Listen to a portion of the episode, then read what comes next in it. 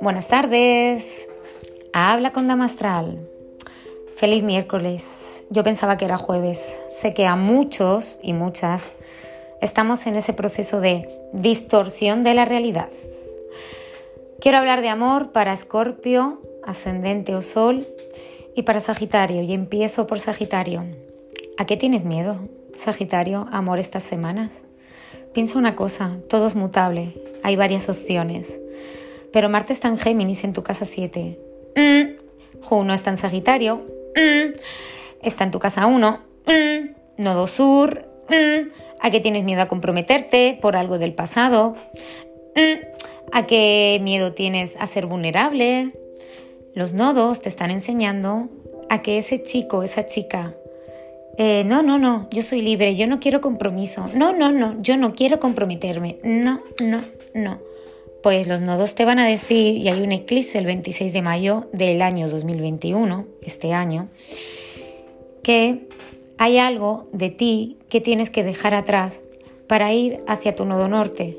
Y tu nodo norte es la casa 7, otra manera de relacionarte con la otra persona, otra manera de conocer y de hacerte vulnerable. Eso es Juno en Sagitario en tu nodo sur y Marte en Géminis en tu casa 7. ¿Me comprometo con esta persona? Me comprometo con mm, mm, mm, miedo, miedo, huelo miedo estas semanas, huelo miedo. Muchas estáis y muchas conociendo a alguien. Ay, Damaris, es que me va todo tan bien, no me lo creo. Aprovecha, disfruta. ¿Vale? Continúo. Sagitario, tenéis muy marcado eso, porque cuando Marte os pase a Géminis a la casa 8 en abril, aproximadamente, y después este el eclipse 26 de mayo, ya está a la vuelta de la esquina, me habla de que os comprometéis en serio con alguien, os vuelva a salir todo por la culata. Ascendente en Escorpio, Marte en la casa 8, haciendo contacto con el nodo norte en Géminis, lo había hecho al, grado 5, mi grado, que ya lo visteis.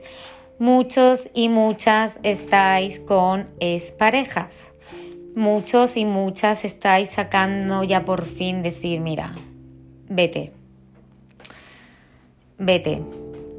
Luego, em, muchos y muchas vais a conocer a alguien, pero primero, primero tenéis que sanar algo. Casa 8, muerte, sexo, resurrección. Es Escorpio, es Escorpio, es vuestra casa. Marte en Géminis ahí, sí, aparte de invertir, lo que yo decía, mudanza con una pareja, mudarte. Todos los Escorpio tenéis marcado cuatro años intensos porque estáis buscando otro tipo de persona. Urano en vuestra casa 7 es una persona distinta, una persona espiritual, una persona distinta completamente, da igual si tiene 28 años menos, da igual si tiene 30. ¿Para qué está la vida, Scorpio? Para disfrutarla. Da igual que sea una persona, ay, es que nunca me he podido enamorar de... Da igual. Ábrete, open the heart, ¿no? Heart, open the... Abre el corazón. Ábrelo.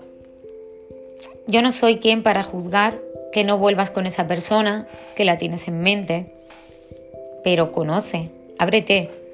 A mí estas semanas me, abra, me habla respecto a ti de vulnerabilidad. Porque conozcas a alguien, no tiene ese alguien por qué ser como el anterior. ¿Me voy explicando? Venus y Plutón se unen y recuerda que Plutón te rige. Cuidado con ser demasiado intensa estas semanas. Feliz semana para los dos signos.